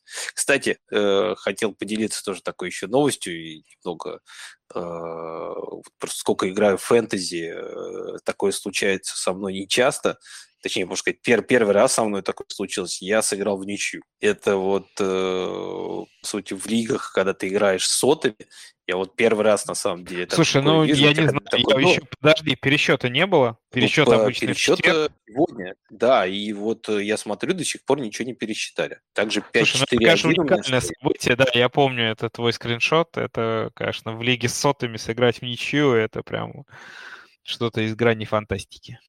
Причем я думал, что еще пообщавшись тоже и почитав еще Твиттера, как бы начал читать, что, как, как там происходит пересчет, где в каких моментах. И везде писали, что возможен пересчет в игре Баффало Миннесота. И чаще всего, кстати, пересчет бывает у квотов. Там что-то неправильно как-то посчитали. Там писали какие-то странные могут быть плей у Казинца. А Казинц у меня как раз в старте был. Ну вот четверг я так чуть-чуть попереживал, но вот четверг, 12 часов уже, и... Э, То есть все вот это сумасшествие, которое выдавал Джефферсон, напрямую отразилось на твоей фэнтези-команде. Ну да-да, вот да, как бы, и вот и это сумасшедшее перешло как бы на наш полностью матчап, и вот я говорю, я первый раз такой вижу, что у меня в, в лиге, у меня счет 5-4-1 сейчас. Да, это, конечно, прикольно. Да, поэтому вот решил с вами поделиться. Пишите, кстати, у нас в чате, если у вас когда-нибудь э, вы играли Слушай, в ничью. Ну, вот меня, сколько у меня фэнтези опыт? Лет 8-7 я играю. Uh, ничьи раньше были в системе, но там не было сотых, и это всегда был такой прям батхерт у всех, потому что у каждого в лиге по 2-3 игры, ну, в смысле, в лиге за сезон в ничью оканчивались там типа 105-105, 125-125 и так далее. И сделали, вот, перешли на сотые, чтобы этого исключить. Как видим, что не всегда это получается. Ну, да, так что, дорогие слушатели, если у вас есть такой опыт, э, пишите. Интересно, кстати, тоже было, будет вас послушать. А, а мы э, давай перейдем к вопросам. А точнее, кстати, перед вопросом я, как всегда, первый хотел, знаешь, что у тебя еще спросить. Сегодня же четверг, и сегодня будет Thursday Night Football, который э, пройдет э, ночью, а мы как раз э, записываем подкаст перед игрой, а слушать нас будут после. На этой неделе в четверг у нас играют... Да, Теннесси и Гринбей играют. Теннесси и Гринбей играют. У меня ну, к тебе два вопроса. Кто победит – и Кристиан Уотсон, сколько тачдаунов? Ноль тачдаунов победит Теннесси.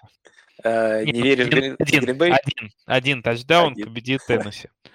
Окей, ладно, тогда я скажу, что будет два тачдауна, тачдауна от Уотсона и победит Гринбей. Ну, я Хотя... вот с Сашей поделился до записи подкаста, что в одной из лиг я 40 долларов потратил на Кристиана Уотсона. Поэтому, если он, у него будет два тачдауна, я буду очень рад, что мой прогноз не сбудется. Потому что я столько денег его заплатил, чтобы как бы его в состав поставить, потому что нужно было. И твои слова, Александр, да богу уши. Спасибо. Ну, это, я считаю, очень хороший мув был. Мы про это еще в понедельник с Рутсом говорили. Молодой ресивер который все-таки, я думаю, если не на него, то дальше уже, конечно, ловить будет мало что. Ну, сталось играть не так много, на самом деле, не так много игроков, которые могут себя проявить. Поэтому я считаю правильно, что сейчас, может быть, на такого игрока и стоило как бы столько тратить.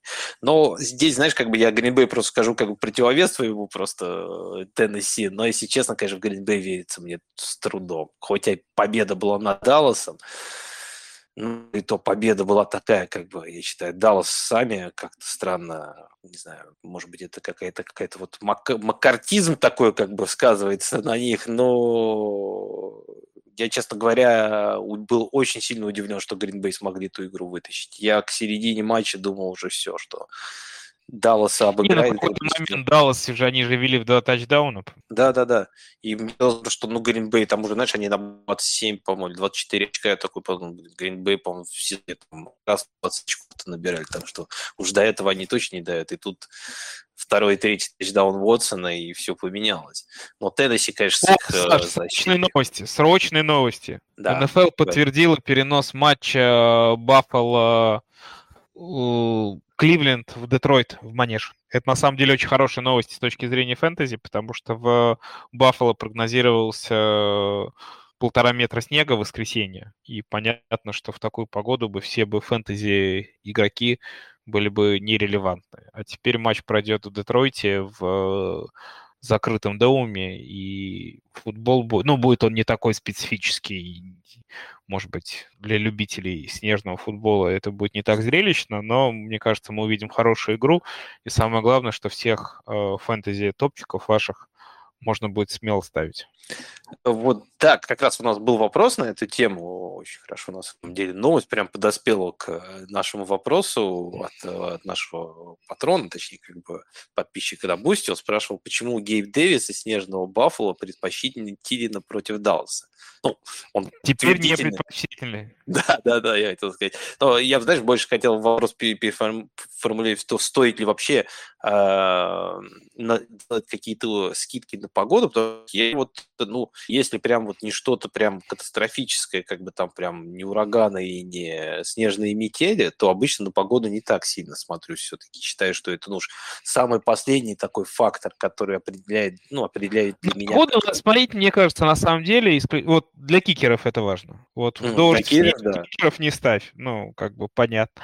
А с точки зрения там паса-выноса, я вот помню, например, абсолютно сумасшедшую игру Детройт, Филадельфия. Нет, Детройт, Филадельфия лет тоже 6 назад был, когда еще Энди Рид был в Филадельфии. Ну, то есть там реально люди играли метр снега был. Колен, ну, есть, да, колено в снегу тогда игра была. Это знаменитая игра, и что? Ну, то есть и у тебя Макой или Шон Макой 200 ярдов набрал. Ну, ну, то есть вот по такой погоде понятно, что там, там суперпассовое нападение. Хотя, опять же, на пас больше влияет, ну, то есть тоже же любят, если сильный дождь, э, убрать там ресиверов. Но тоже это не факт, потому что больше ветер влияет на пасовую игру, чем дождь. Угу. Согласен, согласен. Здесь вот, ну, я согласен с тобой вот по кикерам полностью, то, что я тоже стараюсь вот из таких игр ты кикеров не брать, всегда можно найти какую-то опцию поинтереснее. Поэтому, а вот э, особенно для раннеров, я считаю, это вообще э, погода, ну, потому что она как бы плохая будет как для твоего раннера, так и для лайнбекеров, которые будут пытаться его захватить. Там неизвестно, кому это поможет, а кому это не поможет. Э, ресиверов я бы тоже с тобой согласен, что здесь Единственное, что, конечно, может как-то тренеры могут как-то чуть-чуть геймплан в сторону выноса чуть больше подстроить, но, опять же, я согласен, что ветер – это вот самый главный такой как бы враг для любого квотера, потому что дождь и все остальное это тоже как влияет на обоих как бы команд и защиту, и на нападение. Поэтому здесь я с тобой согласен, а здесь, ну, ну, а именно если говорить про вопрос, то да, как бы если игру перенесли в манеж, что Гейб Дэвис э, с Баффало, наверное, выглядит поинтереснее, чем Тилин ой, против э, Гейб Дэвис против э, Кливленда поинтереснее, чем Тилин против Далласа, хотя бы из того, что у Кливленда ужасная защита и одна из худших в этом году. И это Опять же, тоже... и а Баффало, я думаю, что после того, что произошло у них с Миннесотой, будут трак, тра, свой трактор включат и не выключат до 60 минут. Да, поэтому будут э, пасовать. Плюс я говорю, вот знаешь, это меня немножко поражает, как раз статистике. Вот перед этим сезоном казалось, что у Кливленда не такая плохая защита, там есть неплохие корнеры, э, линия более-менее но при этом защита одна из худших, а Брисет с его нападением седьмой, по-моему, или восьмой в НФЛ по набору ярдов и очков. То есть, как бы, нападение и Брисет, которого больше все так переживали, как бы, выглядит на самом деле неплохо, а вот защита подводит, и если у вас там ресиверы играют против Кливленда, это всегда, по сути, хороший знак. Поэтому Гейб Дэвис теперь как бы точно мастер. Давай еще другие вопросы тогда ответим. Здесь спрашивал Антон еще у нас, э, кого из игроков, находящихся в АР, имеет смысл пытаться выменить или поднять перед плей-офф. Ну, вопрос очень обширный. Вопрос, и у меня на этот вопрос есть достаточно четкий ответ. А, весь мой опыт подсказывает, что вот эти мувы с травмированными игроками под плей-офф редко когда чем-то хорошим заканчиваются. Вернее, я не вспомню, ну, наверное, какие-то варианты, там, безусловно, опять же, слушатели нас там в комментариях поправят, но вот так я вот не помню ни одной истории, когда вот игрок полсезона пропустил из-за травмы, э, и потом раз на 14 неделе вышел, и два тачдауна, 12 таргетов, 10 приемов на 180 ярдов, и все выиграл. Ну, очень редко бывает такое. Я помню истории как раз наоборот, когда люди вот таки, такого рода игроками усиливались, и эти игроки так либо в аэро оставались до конца сезона, либо уходили и ничего не показывали. Ну, потому что травма все-таки это вещь достаточно серьезная, после нее надо прийти в себя, набрать форму, а сезон НФЛ, он как бы не подразумевает возможностей спокойного, плавного вхождения и набора форм, но так не бывает. Я помню истории с Джулианой Мэдельман, я помню истории с Дезом Брайантом, вот точно так же все было. Ну, если игрок травмирован, то он уже, уже травмирован. Вот, например, сейчас можно подумать, да, с одной стороны, про Чейза, Джамар Чейз. У меня, кстати, в одной лиге он есть. А, в одной лиге в одногодке. Это единственная лига, где я пока мой выход в плей-офф под большим вопросом, у меня там есть Чейз. Я бы его, конечно, продал за хорошего стартера, но за хорошего стартера мне, ну, хорошего стартера мне за Чейза не дадут. А игрока уровня скамейки, как бы зачем? Ну, согласен. Здесь, если вернется Чейз, то... Причем Чейз-то в АР не уезжал, кстати. Это, понимаешь, вот если говорить, что у меня есть, например, в некоторых составах ну, сих пор интересно, он в АР не уезжал, но типа 4 недели уже пропустил и даже не тренируется. И с... у него же какой-то прям дикий набор травм. То есть не то, что там лодыжка, у него же одновременно бедро, Э, плечо, еще что-то. Угу. Да-да-да, у него там набор какой-то был. Ну, по-моему, плечо и в основном и лодыжка. Это самое главное, по-моему. А, еще бедро, по-моему, вот еще было. Хип, да-да-да. Вот, да. И, ну, у меня тоже в одной одногодке есть э, Чейз, и я его держу, понятное дело. Я вот и держу еще в таком же стиле, как Бенджоку, потому что он вообще как бы каждую неделю говорит, как бы я все готов, на этой неделе выйду, и потом нам всегда говорят, не, извините, Джоку на этой неделе играть не будет. Когда он будет играть, тоже пока, как я понимаю, непонятно там. Э, но этих игроков э, просто, мне кажется, не очень выгодно сбрасывать, и при этом э, обменять особо не обменяешь. И, и не знаю, я просто, и плюс как здесь вообще все-таки АР, как бы игроки, которые именно уехали на долгую травму, там вот ты правильно еще отметил такую вещь, что если они туда уезжают, то это все-таки, значит, травма серьезная. Чаще всего она подразумевает под собой какой-нибудь там, ну, ну какое-то вмешательство. Это не просто чисто человеку дать отдохнуть, чтобы он там э, восстановился, а это обычно какое-то даже хирургическое вмешательство. А после любых операций с телом нужно любому человеку просто даже, просто чтобы залечить у себя на теле, это нужно время, чтобы прийти в тонус. А чтобы прийти вот в тонус игровой, быть игроком НФЛ. Мне кажется, для этого еще больше нужно времени.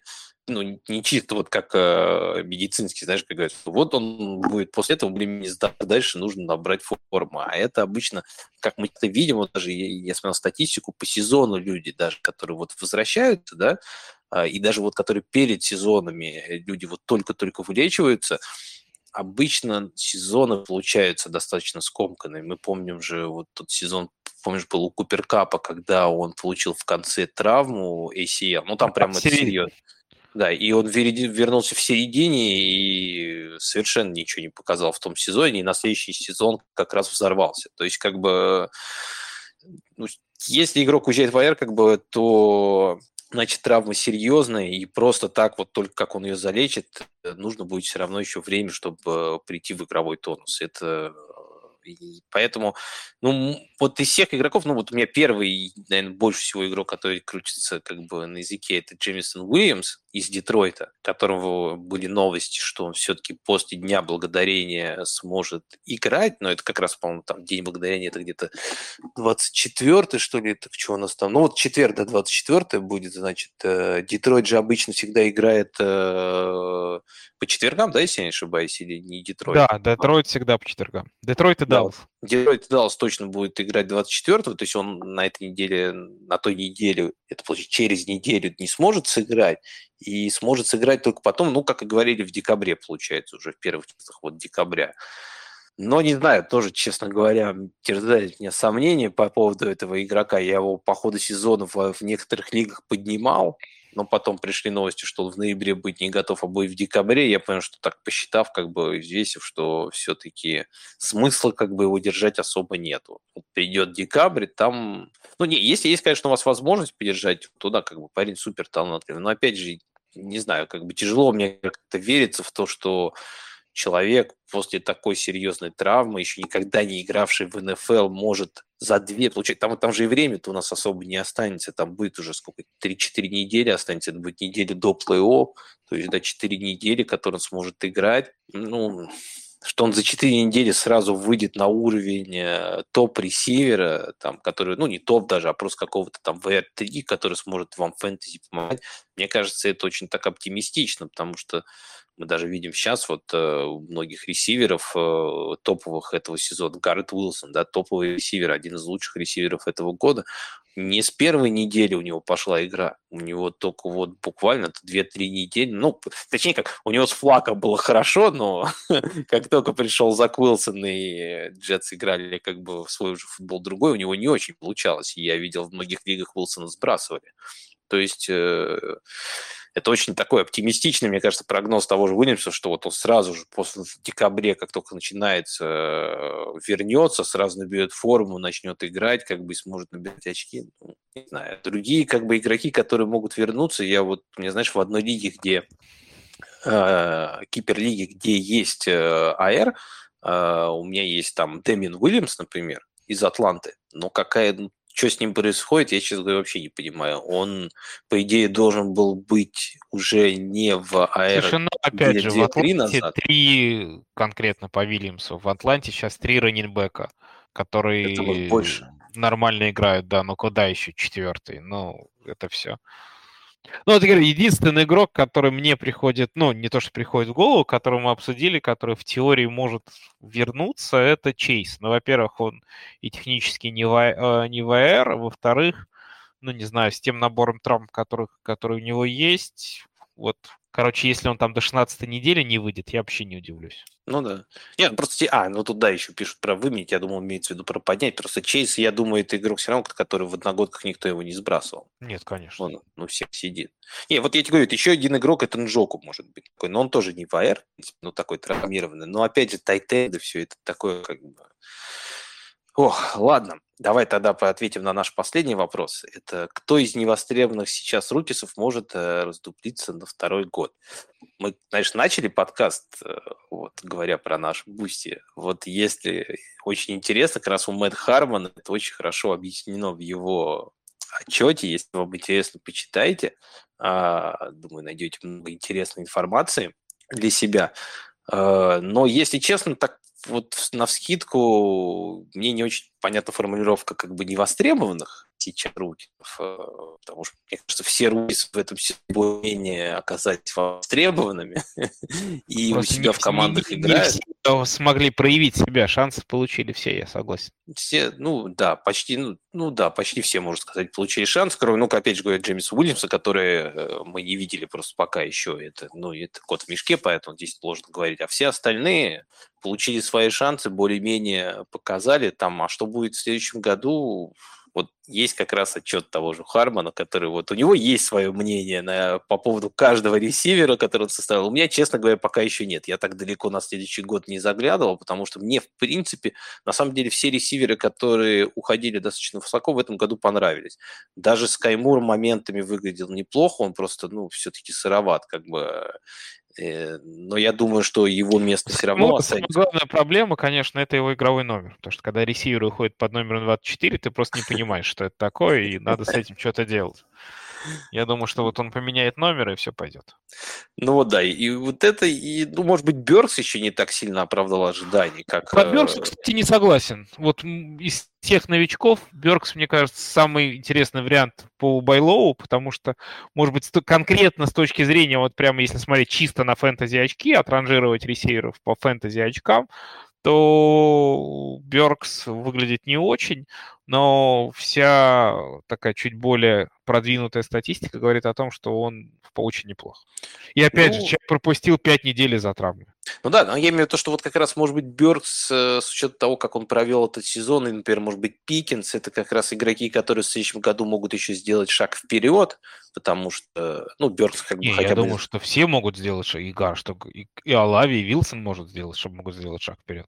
Просто их шаг сложнее будет. будет уже... Я думаю, что там, условно, их шаг вперед – это переход на там, топ топ-1 ресивер. Ну, в R1 где-то, где-то, да, да, да туда да. уже подбираться. Потому что эти-то еще как бы будет там в R3, в R2, как бы, потому что они еще вот даже на эти роль более-менее не наиграли, они смогут туда делать.